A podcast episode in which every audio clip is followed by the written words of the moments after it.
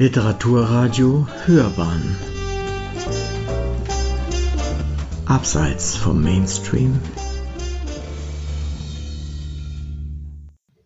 Die Latschen des Messias und das Kreidestück aus Heidelberg. Warum uns Besitztümer von Heiligen oder Unheiligen magisch anziehen. Ein Beitrag aus der monatlich erscheinenden Kolumne Rätsel des Lebens von Dirk Kessler und Stefanie von Wietersheim.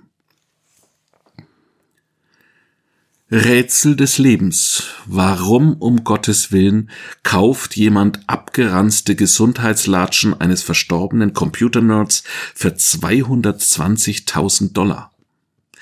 So geschehen im Winter 2022 als die verschwitzten graubraunen Birkenstock-Sandalen des Apple-Gründers Steve Jobs von Julians Auctions in New York an einen unbekannten Bieter versteigert wurden. Aber natürlich, Steve Jobs Birkenstocks waren nicht nur Schuhe, sondern magische Objekte. Emotional hoch aufgeladene Lebensbegleiter eines charismatischen Menschen, die zuvor bereits kuratorisch sakralisiert in Ausstellungen gezeigt worden waren. Die Pharma ging Steve Jobs habe die Latschen des Modells Arizona sommers wie winters in seiner Tüftlergarage bereits zur Gründungszeit von Apple getragen. Lange bevor er mit seiner späteren Uniform aus schwarzem Rolli und Sneakers den globalen Business-Look veränderte. Wie die Sandalen aus dem Schuhschrank den Weg ins Auktionshaus fanden, wissen wir nicht.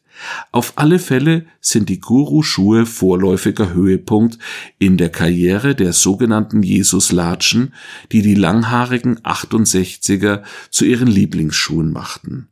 Kein Kinderladenleiter, kein Reformhausverkäufer, kein Biologielehrer, der in den 70er und 80er Jahren keine Birkenstocks trug aber im Museum, in der Auktion, mit ihrem ästhetisch anspruchslosen Lass-Hängen-Look sind sie die Gegenstücke zu aufwendig gearbeiteten Kleidern prominenter, die immer neue Rekordsummen erzielen, so wie das für 4,5 Millionen Euro versteigerte Perlenkleid von Marilyn Monroe, in dem die Diva einst Happy Birthday, Mr. Präsident, für John F. Kennedy sang.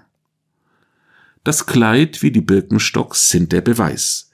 Bei Objekten, die die Haut von Berühmtheiten berühren und von deren Schweiß und Tränen durchtränkt waren, kann sich das Publikum nicht mehr halten, egal ob sie von Marilyn Monroe oder Steve Jobs getragen wurden.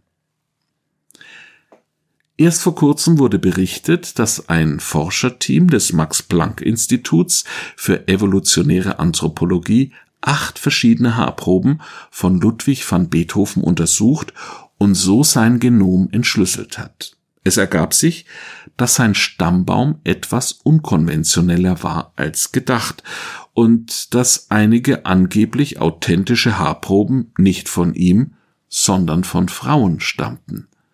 Diese Geschichte machte vor allem deutlich, wie begierig schon die Zeitgenossen des Musikers auf dessen Haare gewiesen waren. Zu seinen Lebzeiten sammelten die Fans die Locken des Meisters, eine Sitte seiner Epoche, in der Haare als Liebesgaben und Erinnerungsstücke zu Schmuck verarbeitet oder in Medaillons aufbewahrt wurden.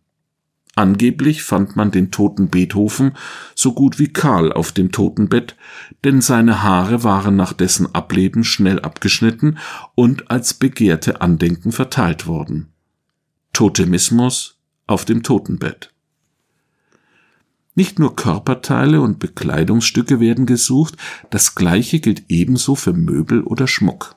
Objekte aus Fürstenhäusern oder anderer prominenter Provenienz erzielten in den vergangenen Jahren bei Versteigerungen Rekordpreise und die Kurve geht weiter steil nach oben.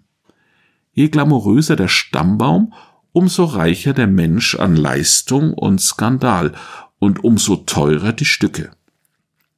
Selbst Gebrauchsgegenstände wechseln in diesen Tagen für ein kleines Vermögen den Besitzer, wie bei der Versteigerung des Nachlasses der Stiefmutter von Princess Diana, Ryan Countess Spencer bei Christie's. Warum nur? weil sie moderne Reliquien sind, die die Zähne, Haare und Knochen von Heiligen abgelöst haben. Moderner Totemismus von Jesus zu Steve Jobs. Unter Totemismus versteht man üblicherweise jene Glaubensvorstellungen, bei denen Menschen eine mythisch verwandtschaftliche Verbindung zu bestimmten Naturerscheinungen, Tiere, Pflanzen, Berge, Quellen, Seen, Flüsse etc. empfinden. Diese gefühlte Verbindung dient der persönlichen oder kollektiven Identitätsfindung. Ich bin eine Löwin. Ich bin eine französische Papageientulpe in Pink. Ich bin der Walchensee. Manche Menschen empfinden eine verwandtschaftliche Verbindung zu Verstorbenen, die sie als Vorbilder, als Leitfiguren, als Idole betrachten. Um sich die übernatürliche Kraft eines solchen Totems anzueignen, hilft es, Objekte zu besitzen, die in körperlicher Verbindung zu dem verehrten Toten gestanden haben sowie durch die Birkenstocks mit sichtbarem Schweißbett im Fußbett des Steve Jobs, der bei seinen Tech-Groupies bis heute als eine Art säkularer Messias verehrt wird und dessen persönliches Charisma Teil des Erfolgs der Firma Apple ist. Bei den 220.000 Dollar für zwei ausgelatschte Schuhe ging es weder um Schuhe noch um Geld. Es ging um magisches Denken, eine quasi religiöse Ebene. Es ging um säkulare Reliquien, wenn auch Reliquien zweiter Klasse. Von der Nabelschnur zum Schweißtuch. Die Klassengesellschaft der Reliquien. Die katholische Kirche, aus der die Reliquienverehrung in der christlichen Kultur stammt, definiert Reliquien von Heiligen sehr genau und teilt sie in verschiedene Qualitätsklassen ein. Zur ersten Klasse gehören Teile des Körpers. Bei Christus, von dem man von einer Himmelfahrt ausgeht, sind das jene Teile, die auf der Erde vor der leiblichen Aufnahme in den Himmel blieben. Nabel, Schnur, Vorhaut, Milchzähne, Haare und das bei der Passion vergossene Blut. Zur zweiten Klasse der Christusreliquien gehören unter anderem das heilige Kreuz, der heilige Nagel, mit dem Jesus ans Kreuz geschlagen wurde, die heilige Lanze, mit dem der römische Soldat Jesus Körper aufschlitzte, und die Dornenkrone, Reste der Krone, ein kahler Kranz, werden heute in der Kathedrale Notre-Dame de Paris aufbewahrt, die Dornen wurden im Lauf der Zeit als Einzelreliquien verteilt. Der dritten Klasse gehören Berührungsreliquien an. Das sind Objekte wie Stoffe, die Reliquien erster Klasse berührt haben, also magisch durchdrungen, gedrängt sind. Legendär ist das Turiner Grabtuch, weil der Leichnam Jesu der Legende nach in dieses gehüllt und in das Felsengrab gelegt wurde. Ab dem zweiten Jahrhundert nach Christus begann ein immer stärker werdender Reliquienkult. Übernatürliche Kräfte wurden ihnen zugeschrieben, sie weckten die Hoffnung auf Heilung und Stärkung der geistigen und physischen Resilienz. Entsprechende Pilgerstätten wurden durch die finanziellen Gaben der Wallfahrer oft zu prachtvollen Orten, deren Wirtschaftskraft ein weiteres Wunder bescherte. Bei allen Reliquien ist die Provenienz bis heute hoch umstritten. Und durch moderne Untersuchungsmethoden kann mittlerweile nachgewiesen werden, dass angebliche mittelalterliche Objekte erst aus den Jahrhunderten danach stammen. Der Handel mit derart magischen Objekten versprach und verspricht hohe Gewinnspannen. Heute kann man bei Spezialhändlern im Internet vorgeblich echte Reliquien erwerben, wie Knochenteile des heiligen Franz von Assisi, die mit Echtheitszertifikaten angeboten werden, Relic ex ossibus oder Stücke aus dem Schädel des heiligen Valentin oder ex carne aus dem Fleisch des heiligen Paulus. Die zur Schaustellung von Reliquien und feierliche Wallfahrten zu tangiblen Überresten charismatischer Personen gehörten lange Zeit zur intensiv gelebten Frömmigkeit in der katholischen Kirche. Vor allem die katholischen Kathedralen sind oft Hüter von Reliquien und wurden teilweise genau für diese Zwecke gebaut oder umgebaut. So wird seit dem 16. Jahrhundert im Trierer Dom der sogenannte Heilige Rock ein vorgeblicher Teil des Leibrocks Jesu, nach der Kreuzigung laut Johannesevangelium unter den Soldaten verteilt, verwahrt und zu hohen Tagen ausgestellt. Im Freiburger Münster wird der Schädel von Bischof Lambert aufbewahrt, der im siebten Jahrhundert als Bischof von Maastricht bei der Christianisierung mitwirkte. Der heilige Martin liegt in Tours begraben. Die Gebeine des heiligen Thomas von Aquin aus dem 13. Jahrhundert werden im Jakobinerkonvent in Toulouse aufbewahrt. Relativ neu ist ein Starrobjekt im Mainzer Domschatz. Der Pontifikalschuh von Bischof Kolmar aus dem 19. Jahrhundert, der sich nach der französischen Revolution um den Wiederaufbau des Domes verdient gemacht hatte. Steve Jobs Sandalen mit den silberfarbenen Schnallen sind nach diesem Verständnis Reliquien zweiter Klasse zu einem erstklassigen Preis, auch wenn sie noch in keiner säkularen Kathedrale, einem Apple-Museum, ihren Platz gefunden haben. Wer weiß, wo sie derzeit angebetet werden. Vielleicht werden sie sogar getragen, mit heiligem Schauer. Totemismus auch bei Soziologen. Brauchen nur katholische Christen sichtbare Zeichen ihres Glaubens? Was machen Protestanten? Hilft ihnen bei ihrem gelegentlichen Spott über solch katholische Gebräuche der leicht verächtliche Ton der Jesuiten über Volksfrömmigkeit? Verkennen sie eventuell die zutiefst menschlichen Bedürfnisse der Begreifbarkeit des Sakralen? Selbstvernunftbegabte, rationale Menschen wie Soziologen scheinen nicht gänzlich immun gegen die Anziehungskraft der Reliquienverehrung zu sein. Als sich der 47-jährige Professor für Soziologie an der University of Cincinnati, Earl Edward Urbank, im Sommer des Jahres 1934 auf eine mehrmonatige Pilgerfahrt zu europäischen Fachkollegen begab, wollte er bei seinen Besuchen nicht nur lange Interviews über deren wissenschaftliche Zielsetzung führen, er wollte sie auch fotografieren. Und wenn sich die Möglichkeit ergab, schätzte er sich glücklich, wenn er wenigstens eine Visitenkarte geschenkt bekam. Ein handsigniertes Buch aus der Feder des Besuchten war noch besser. Mit Alfred Weber, dem Bruder Max Webers, führte Eubank bei seinem Besuch in Heidelberg ein mehrstündiges Gespräch über die deutschsprachigen Soziologen jener Zeit. Georg Simmel, Ferdinand Tönnies, Franz Oppenheimer, Leopold von Wiese, Albert Scheffle, Gustav Ratzenhofer. Was aber tun im Falle des zutiefst verehrten Max Weber, der 13 Jahre vor der soziologischen Pilgerfahrt des US-Amerikaners verstorben war? Da Alfred Weber eine weitere Verabredung hatte, verabschiedeten sich die beiden Professoren für eine kleine Pause.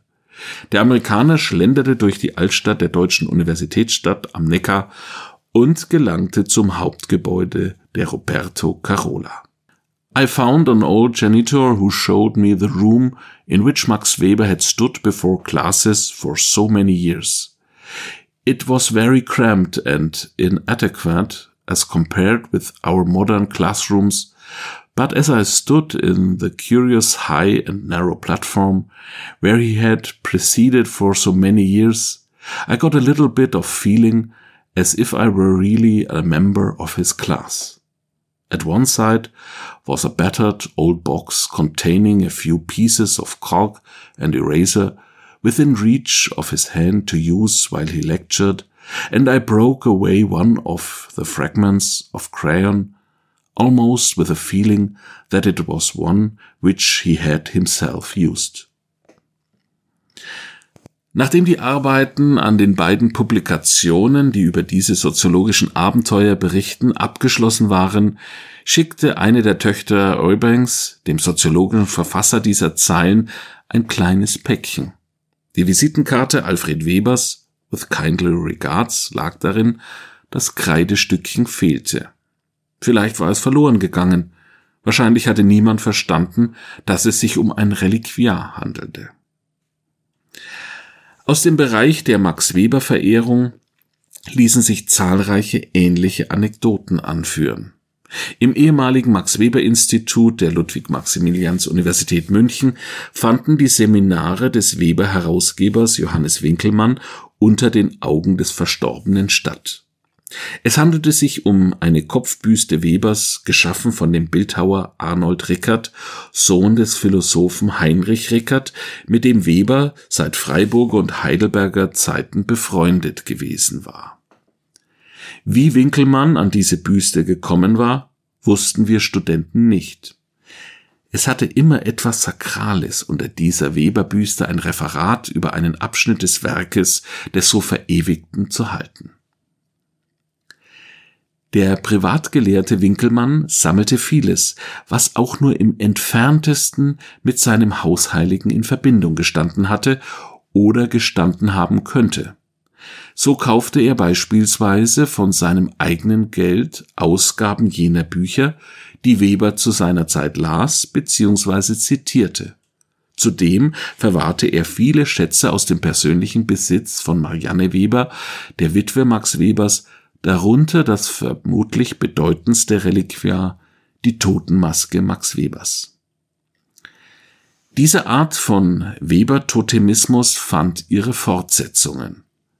Warum ließ sich Edward Shields, jener Distinguished Service Professor an der University of Chicago, eine Kopie jener ikonischen Kopfplastik Max Webers anfertigen, die er dann in seinem häuslichen Arbeitszimmer aufstellte?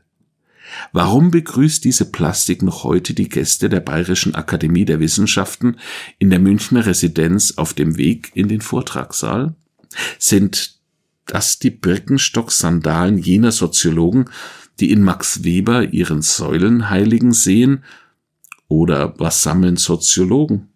Freuen sie sich über ein Hermetuch von Jutta Almendinger oder über einen der Candelier-Ohrringe von Eva Illus?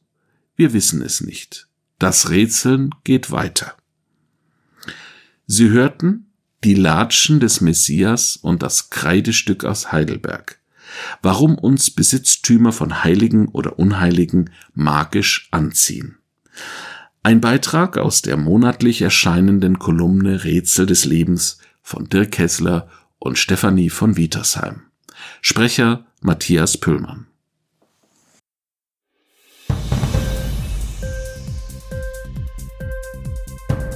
Dir die Sendung gefallen?